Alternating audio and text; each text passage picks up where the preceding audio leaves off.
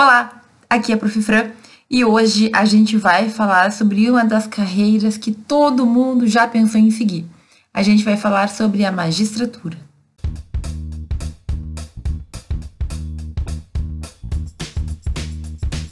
Bom, eu já sei que muita gente quer ser juiz no início das aulas, no primeiro semestre da faculdade, quando a gente pergunta para os alunos o que, que eles querem ser, muitos levantam a mão e falam que querem ser juízes ou que pensam em ser juízes, mas a verdade é que a maioria dos alunos sequer sabe o que um juiz faz.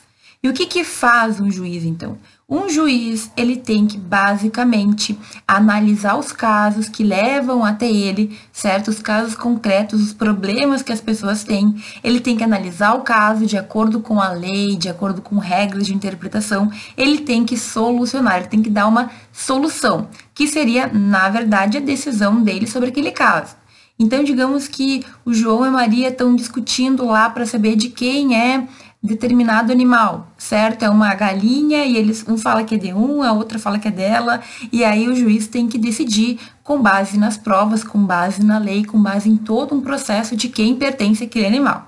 Certo? Então, o juiz, na verdade, essa vai ser a atividade principal dele, que é julgar, é decidir casos, é resolver problemas das pessoas. Lembra que o direito ele existe para manter lá a sociedade em harmonia.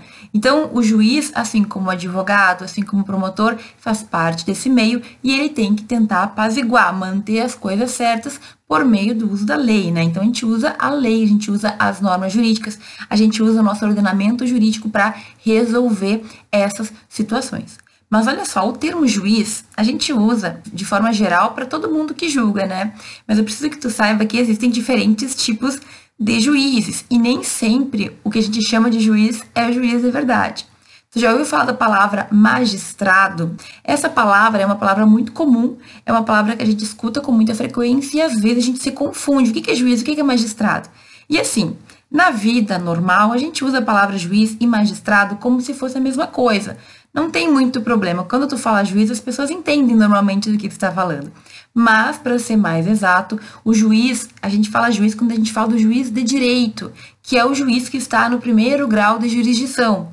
O que significa isso, professora? Significa que existem diversos tipos de juízes que estarão em diferentes níveis hierárquicos, certo? E que, em razão disso, podem ter nomes diferentes. Quando é primeiro grau, a gente costuma chamar de juiz de direito. Isso quando a gente está falando da justiça estadual. Quando é o primeiro grau da justiça federal, a gente chama de juiz federal, certo? Juiz do trabalho, juiz eleitoral. Então, existem diferentes tipos de juízes e a depender do nível, ele também vai ter um nome diferente. Na justiça estadual, o segundo grau, né, os juízes de segundo grau costumam ser chamados de desembargadores ok? Então, aqui nesse vídeo, eu quero que tu entenda que existem diferentes tipos de juízes e isso, além de modificar o nome, também modifica a área, também vai modificar os temas que aquele juiz trata. Tem um vídeo aqui no canal que eu explico bem direitinho a estrutura do Poder Judiciário brasileiro, tem até desenho naquele vídeo, então eu vou deixar em alguns cantinhos e tu assiste depois para entender melhor o que eu estou dizendo aqui. Mas basicamente saiba que existem diferentes tipos de juízes e é por isso que existem diferentes concursos, diferentes salários e muitas coisas que vão diferir entre um juiz e outro. Tudo isso tem que saber. A gente vai falar um pouquinho sobre isso ainda nesse vídeo. Mas volta lá o que, que o juiz faz. Regra geral, o juiz julga certo? Regra geral, o juiz vai receber um caso, ele vai analisar, ele vai ver o direito, ele vai ver a jurisprudência. Então, por exemplo, embora no Brasil a gente tenha o sistema de civil law, em que o juiz não é obrigado a julgar de acordo com as cortes superiores, ele não é obrigado, salvo se for uma súmula vinculante. Em regra geral, o juiz ele vai analisar o que está sendo julgado, o que as cortes vêm decidindo, o que os níveis acima do dele estão decidindo para ele julgar de acordo com os juízes que depois vão julgar o caso dele se a gente recorrer. Então é o seguinte, o juiz, ele julga, ele julga de acordo com a lei, ele julga de acordo com a jurisprudência, se ele quiser. E além disso, é importante que tu saiba que tem outras, um monte de outras atividades que um juiz tem que realizar. Então, gente, hoje no Brasil tem muito cargo de juiz que não está preenchido, são cargos que estão em vacância, ou seja, não tem ninguém ali exercendo aquele cargo. Os processos judiciais estão em um número absurdo. Existem comarcas que os juízes têm 15, 20, 30 mil processos só para ele. Um juiz com 30 mil processos é muita coisa, certo? E aí, então, o juiz acaba tendo outras responsabilidades além de apenas julgar o caso. Então, tem muita gente que acha que o juiz não trabalha muito e que por causa disso o nosso poder judiciário está abarrotado. Ai, a justiça é lenta, é demorada porque o juiz não dá conta. Calma, gente. Ele julga caso, ele tem que presidir audiência, ele tem que gerir lá administrativamente a sua vara, os estagiários, os seus funcionários, as pessoas que estão lá no cartório auxiliando o trabalho dele ele tem que tomar decisões muitas vezes que são de urgência. Então, daqui a pouco ele chega lá no gabinete dele, que é onde o juiz trabalha, ele tinha pensado em fazer tal coisa, mas surgem vários imprevistos, é uma prisão que imediatamente tem que ser relaxada, é um caso de uma pessoa que precisa urgentemente que o nome saia do SPC porque ela pagou a dívida, são questões que ele tem que resolver na hora em razão de efetivamente ter uma urgência comprovada, e aí o dia a dia do juiz ele pode ser bem puxado. Além disso, o juiz às vezes tem que visitar as prisões para ver como é que está a qualidade, tem que visitar os orfanatos, tem que visitar as casas mantidas né, pelo Estado para ver de que maneira que está acontecendo, para fiscalizar mesmo, para saber se está tudo bem ou se precisa tomar, ser tomada alguma atitude. O juiz, ele tem que receber os advogados quando os advogados precisarem falar com ele, ele tem que auxiliar os seus assessores, ele tem que auxiliar os seus estagiários, ele tem que tomar várias decisões e, além de tudo, como eu já falei, ele tem que julgar. Então, gente, existe muita, muita atividade que o juiz realiza e que a maioria das pessoas não entendem. Ah, a justiça está lenta porque o juiz não vai trabalhar, ou trabalha muito pouco, ou porque é uma mamata. E não é bem assim.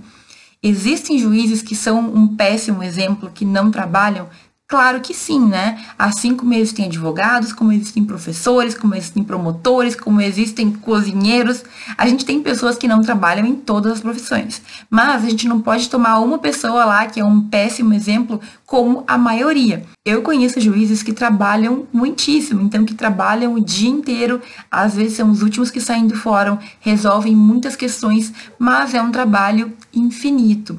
Uma amiga minha que é juiz, ela fala assim que o trabalho dela é enxugar gelo, porque ela resolve 10 casos aqui e entram mais 30 para ela resolver. Então, o trabalho do juiz, gente, se tu acha que é muito fácil, que é muito simples, que você ganha sem trabalhar, tu está muito enganado. Além de todas essas atividades que a maioria das pessoas nem sabe que o juiz tem e que estão estritamente ligadas ao cargo, né, a carreira de magistrado, carreira de juiz, existem outras obrigações que o juiz tem que as pessoas às vezes não percebem, mas que elas cobram muito que o juiz demonstre. E aí eu estou falando de características que o juiz tem que ter em razão da função social do cargo que ele exerce. Então, te parou para pensar o quão importante é o cargo do juiz? O quanto ele pode mudar, destruir ou construir ou auxiliar a vida de uma pessoa?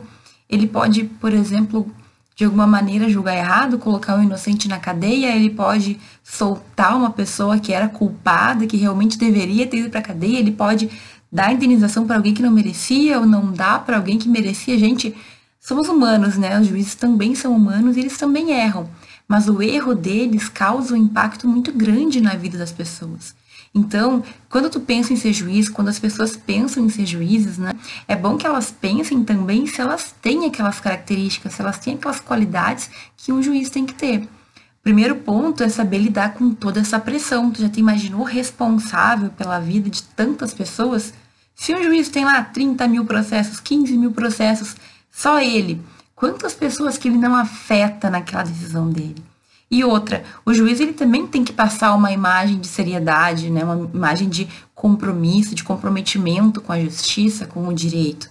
A depender da maneira como ele julga, ele pode trazer isso ou ele pode destruir a imagem do Poder Judiciário. O juiz, ele é sim a imagem do Poder Judiciário, porque a gente olha para a justiça, a gente vê o juiz, e se aquele juiz foi bom ou se aquele juiz foi ruim, é com base nele que eu vou entender a justiça no Brasil. Então, muitas pessoas tiveram péssimas experiências com o Poder Judiciário brasileiro e até hoje eu escuto pessoas que dizem que não confiam na justiça do Brasil, que não confiam na justiça dos homens e tudo mais porque tiveram essa péssima né, experiência com algum juiz por algum motivo, que pode até não ter sido por má fé. Isso também é uma dificuldade muito grande, né, gente? Os juízes, eles sempre vão ser os culpados. Porque cada pessoa tem a sua imagem, cada pessoa tem o seu lado. Eu sempre vou achar que eu tô certa num processo, então eu quero que o juiz julgue de acordo com o que eu penso. Mas o juiz, ele tem que olhar os dois lados. O juiz ele tem que ser imparcial, significa, ele tem que ouvir as duas partes, ele tem que encontrar uma solução que seja a melhor de acordo com o direito, de acordo com a jurisprudência, de acordo com o ordenamento jurídico. Essa minha amiga que é juíza, ela fala assim para as pessoas, gente, lá no, né, na, na vara que ela atua, ela fala para as partes: olha, os senhores têm opção de entrar em um acordo e eu posso auxiliar nisso, mas se não entrarem, eu vou ter que decidir e eu vou decidir de uma maneira que eu ache justa e que provavelmente não vai agradar nenhum de vocês. O que ela quer dizer com isso? Sendo imparcial, o juiz não pende para um lado e nem para o outro, certo? Pode ser que o juiz dê ganho de causa para um ou para outro, totalmente procedente, parcialmente procedente ou improcedente, enfim, várias possibilidades que podem acontecer em um processo. Mas a verdade é que o juiz ele tem que ver distante, ele tem que ouvir as partes, ele tem que julgar de acordo com o que ele presenciou, de acordo com o que ele conseguiu comprovar com as provas que apareceram no processo, de acordo com a lei. Então, é muito difícil o juiz ele ser aplaudido por todas as pessoas, porque com certeza alguém vai ficar descontente. Às vezes as duas partes ficam descontentes com a decisão, mas o juiz ele tem que julgar de acordo com o que ele viu, não de acordo com as crenças pessoais, certo? De acordo ali com o que ele se convenceu, e é óbvio, sempre baseado em lei, sempre baseado em norma jurídica.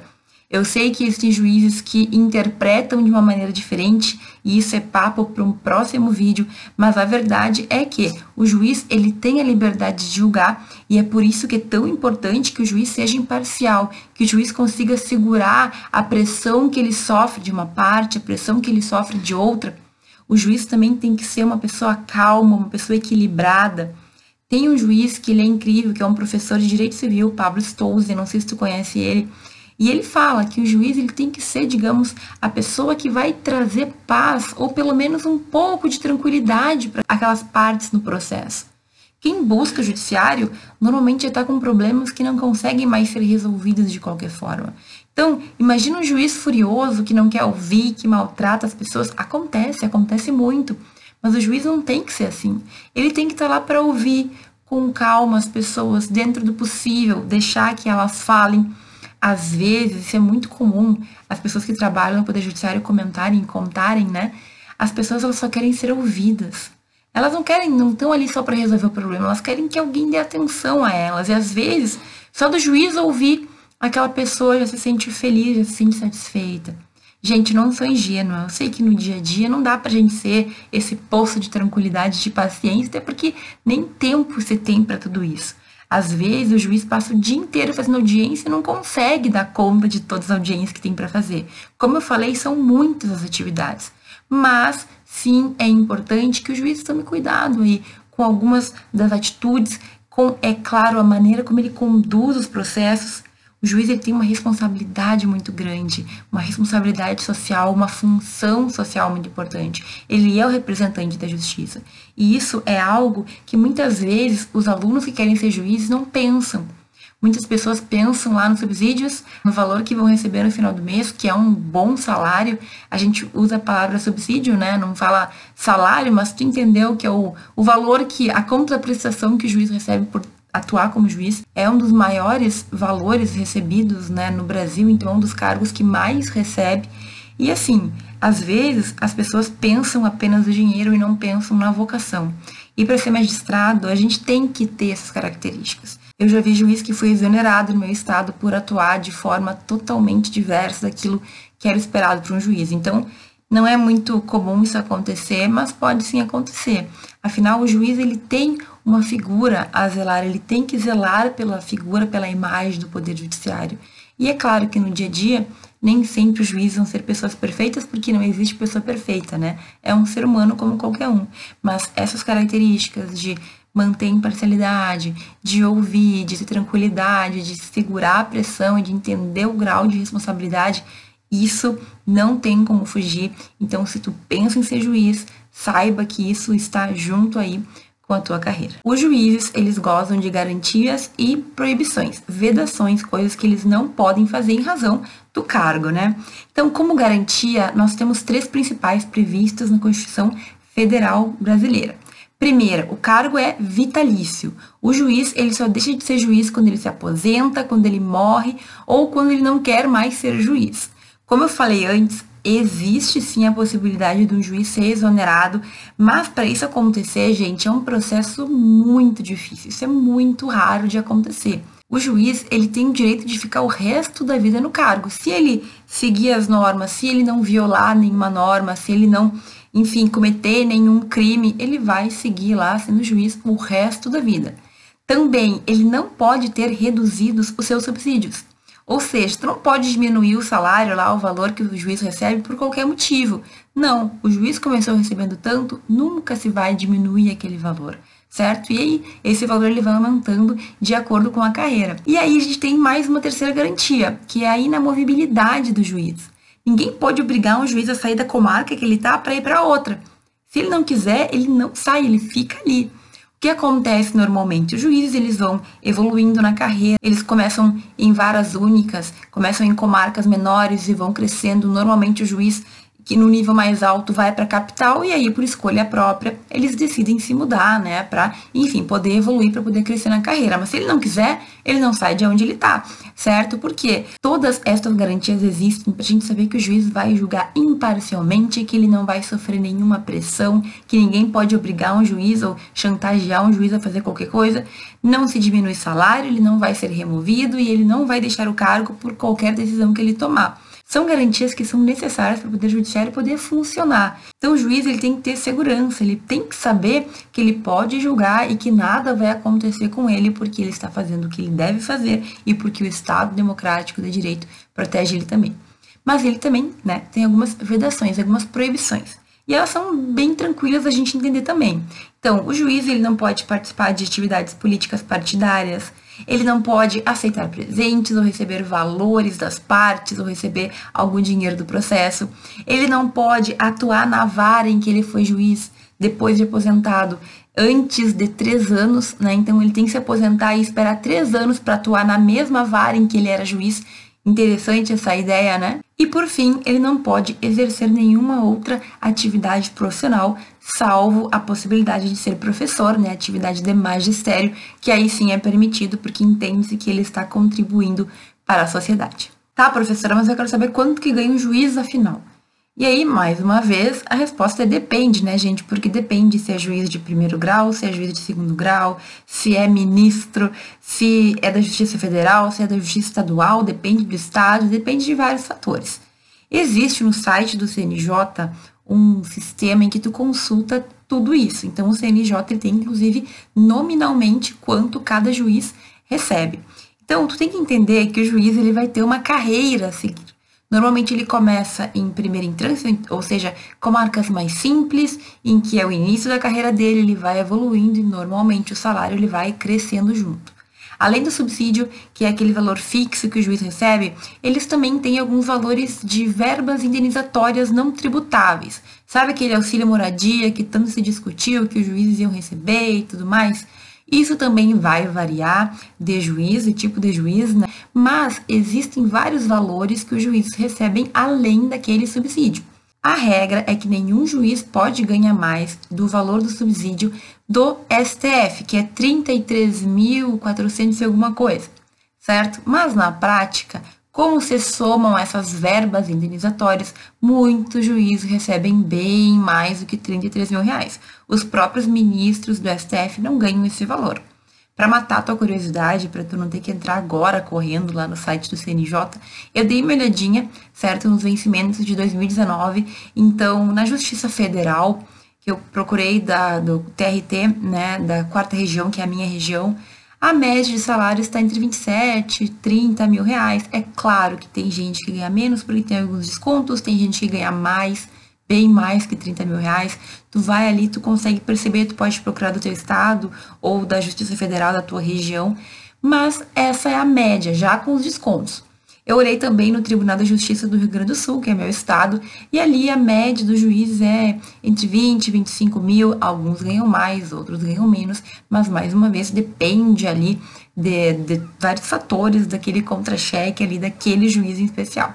Tu pode pesquisar isso se te interessa, mas saiba que não existe um valor fixo, existem vários elementos. Agora, 20 mil reais que seja, né, que é um valor um dos mais baixos que eu vi ali, não é um mau salário, é um excelente salário. Então, ainda que seja o valor mais baixo, é um valor bem considerável para os dias de hoje. Então, por isso que é um dos concursos que mais paga. Como eu falei, depende muito, mas tenha certeza que se tu for juiz um dia, o teu salário, teu subsídio não vai ser assim muito ruim, tá? Provavelmente tu vai ser bem remunerado pelo que tu faz. Como a gente falou, é um cargo muito importante, é um cargo de muita responsabilidade e é um cargo que muita gente tem até vocação. Isso é muito importante, eu estava esquecendo de falar. O mais importante é tu sentir que tu é vocacionado, tu sentir que tu gostaria de fazer. Sabendo de todas essas atividades, de várias coisas que vão além do puro direito, tu tem que se sentir vocacionado, tu tem que sentir que aquilo pode ser algo que tu vai gostar de fazer certo? Então, começa a pensar nisso. As características, as garantias, as vedações, as responsabilidades. Tu conseguiria lidar bem com tudo isso? Só para corrigir rapidinho, gente. Na verdade, o teto salarial é 33.700 e alguma coisa, tá? Que o ministro do STF receberia. O teto máximo dos servidores públicos é o do ministro do STF.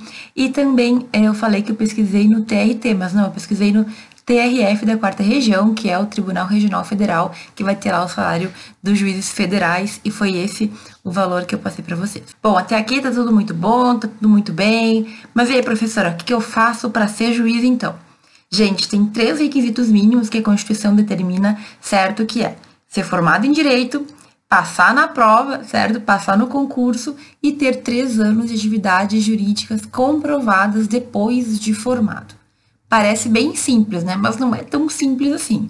O mais fácil aqui é tu ser formado em direito. Sinceramente, é o mais fácil. Em segundo lugar, uma coisa que causa muito anseio nos alunos, né, é a questão da prática jurídica. Como que eu comprovo, professora? E, bom, tem uma resolução do CNJ de 2006, certo? Que determina exatamente o que conta e o que não conta como prática jurídica. Qual que é a coisa mais comum? Qual que é a prática jurídica mais comum que as pessoas fazem para comprovar depois? Advogar. Então, a mais comum, o que as pessoas mais fazem é passar na OAB, advogar durante três anos, tu tem que ter cinco petições diferentes por ano, comprova isso e comprova que teve, então, o seu período de prática jurídica. Não foi sempre que isso existiu, faz alguns anos que eles colocaram esses três anos como obrigatórios certo? Antes não existia, tinha gente que passava para juiz com 20, 20 e poucos anos, e aí começou-se a discutir sobre talvez nós termos que impor algumas condições para que pessoas mais experientes, né, começassem a ser juízes e juízas. É importante isso, gente, porque efetivamente, imagina uma pessoa se forma da faculdade passa direto para juiz. Tem muito conhecimento teórico, mas e a prática, como é que fica? Essa história dos três anos nasceu para tentar suprimir, para tentar evitar que pessoas sem prática nenhuma comecem a ser juízes. Mas é claro, não sei se tu já ouviu alguém te contar, só nessa história da advocacia, muita gente advoga mais ou menos, né? Vai lá, assina um processo de um amigo que é advogado, não advoga de verdade e consegue comprovar essa atuação jurídica, enfim, consegue se tornar juiz. Mas não te preocupa muito com isso, porque assim, sinceramente, se tu consegue passar na prova para juiz, isso vai simplesmente demonstrar que tu tem muito conhecimento jurídico e depois a prática tu te vira para descobrir. Uma coisa, uma dúvida bem comum sobre essa questão de prática jurídica. Nessa resolução do CNJ que eu falei, na verdade ali tem descrito tudo que vai contar como atividade, como prática jurídica para o concurso da magistratura.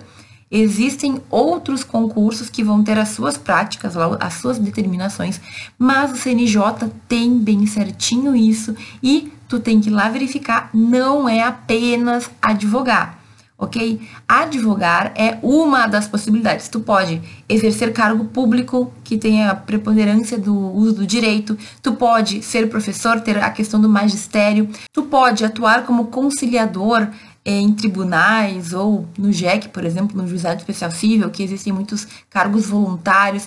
Então, existem outras alternativas. ok? Para a pessoa que deseja comprovar os três anos e que não deseja fazer a prova da OAB ou que não deseja advogar.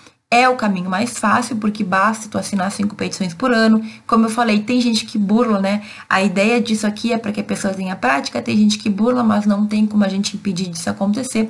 E se tu passar na prova, que é uma prova muito difícil, aí tu tem então como ser juiz. Gente, falando sobre a prova, a prova é claro que, mais uma vez, ela varia. Se tu for tentar o concurso para juiz do trabalho, não vai ser o mesmo conteúdo que vai cair para juiz federal, que vai cair para juiz de direito, que vai cair para juiz militar.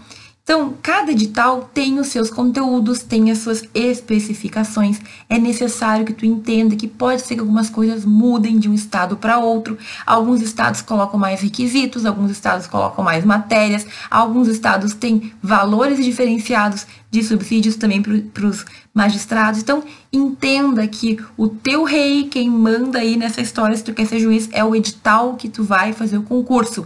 Leia de cima a baixo, imprime, marca, estuda como se a tua vida dependesse daquilo, porque é o edital que traz cada um dos detalhes. Mas, via de regra, todos os concursos para juiz, eles seguem aí uma ordem, né? Que é o quê? A prova objetiva, a prova de marcar, que pode ser de múltipla escolha, ou seja, de A a E, né? Aquela coisa que a gente está acostumado, ou pode ser de certo e errado, e aí, a depender da banca, isso pode ser um pesadelo, porque existem bancas que, se tu acerta uma, mas tu erra outra, a errada anula a certa, e aí pode ser complicada a coisa. Então, essa primeira parte é uma parte que a maioria dos candidatos cai, já reprova ali, certo? Normalmente são 100 questões, e aí vai estar dividida entre as matérias, mas isso, mais uma vez, depende de onde tu estiver fazendo o teu concurso. Depois vem a fase subjetiva, a fase discursiva, em que tu tem que escrever certo? Então vão ser questões que tu tem que responder e peça de sentença. Então tem que fazer uma sentença criminal, tem que fazer uma sentença civil, vai vir o caso e tu tem que decidir com base no direito, com base na lei. Essa prova, ela normalmente tu tem a possibilidade de usar é, lei, lei seca para poder fundamentar a tua sentença, é uma boa, uma boa ideia, mas é só a lei súmula não pode, certo? Aí, passado aqui, gente, já tá muito bem, certo? Tá muito bem.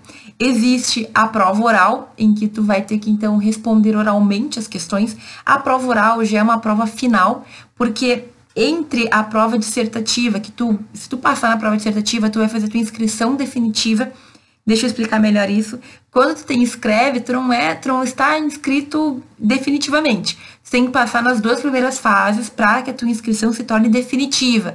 E é para inscrição definitiva, tu tem que mandar exames médicos, tu tem que comprovar os três anos de prática, tu tem que já mandar os teus títulos que depois vão ser visualizados, que depois vão ser que depois vão ser computados para tua outra fase. Então, a prova oral é uma das provas que o pessoal tem mais medo, mas é um momento que tu já está na reta final certo? Então, muita gente diz que é difícil uma pessoa ser reprovada quando chega nesse nível, mas pode acontecer, não é mesmo? Então, saiba que tem isso e ainda tem a etapa classificatória, que não elimina ninguém, que é da prova de títulos. Se tu tem uma pós-graduação, um mestrado, se tu tem algumas atividades que contam lá na tabela daquele estado ou daquele lugar que tu tá fazendo, daquele órgão que tu tá fazendo concurso, tu vai ter um pouquinho mais de nota e aí tu vai ficar classificado.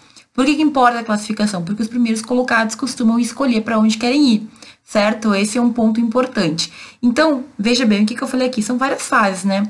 Fase objetiva, fase discursiva, que tu vai ter que escrever, fase oral, a parte da inscrição definitiva, que é aqui que tu vai comprovar que tu tem sanidade mental, que tu tá bem, que tu tem a prática jurídica, e a prova oral, que, vai, que serão perguntas sobre o conteúdo e que tu tem que responder ali na lata. Agora me diz, prova objetiva, prova discursiva, prova oral, e tu aí reclamando das provas da faculdade, né?